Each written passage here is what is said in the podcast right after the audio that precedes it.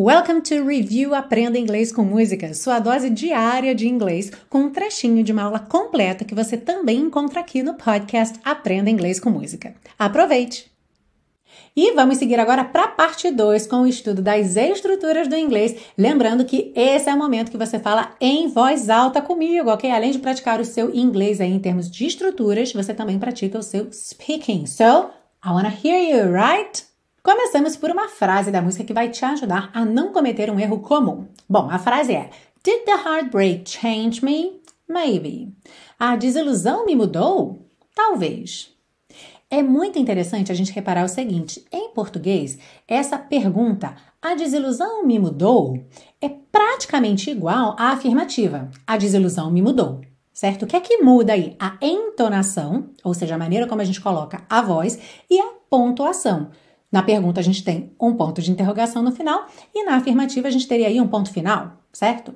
Agora, em inglês, nós sempre temos o que eu gosto de chamar de aviso de pergunta. Os alunos do intensivo já estão muito familiarizados aí com essa expressão aviso de pergunta, que é o seguinte: quando eu tenho uma pergunta em inglês, a estrutura dessa frase é diferente. E o que é muito interessante, o aviso de pergunta, ou seja, eu tenho um elemento logo no começo dessa frase que indica que esta é uma pergunta, uma frase interrogativa, ok? Vamos praticar comparando essa interrogação que a gente tem na música com a mesma frase aí na afirmativa e na negativa.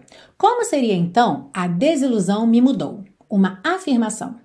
Speak out loud because I want to hear you, okay? The heartbreak changed me.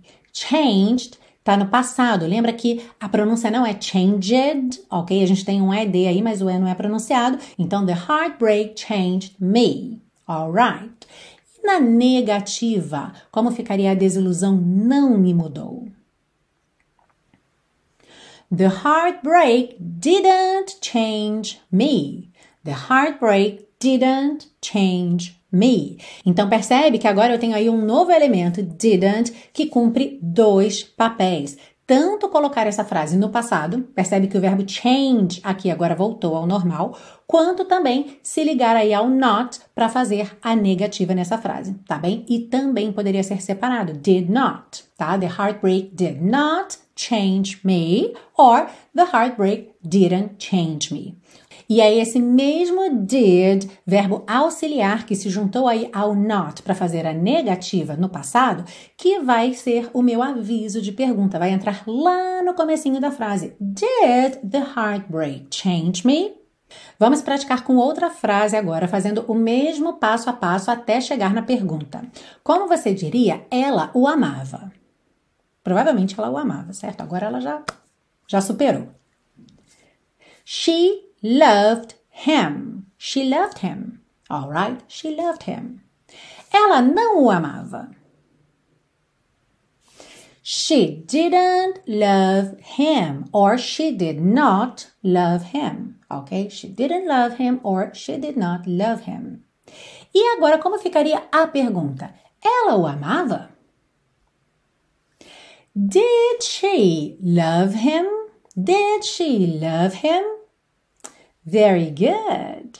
Did a full 180, crazy, thinking about the way I was. Did a heartbreak change me? Maybe, but look at where I ended up. E para você que curte meu jeito de ensinar e busca um curso de inglês passo a passo, conheça o Intensivo de Inglês da Teacher Milena, meu curso de inglês onde eu te acompanho de pertinho e você ainda tem 30 dias de garantia incondicional. Saiba mais em www.intensivo.teachermilena.com.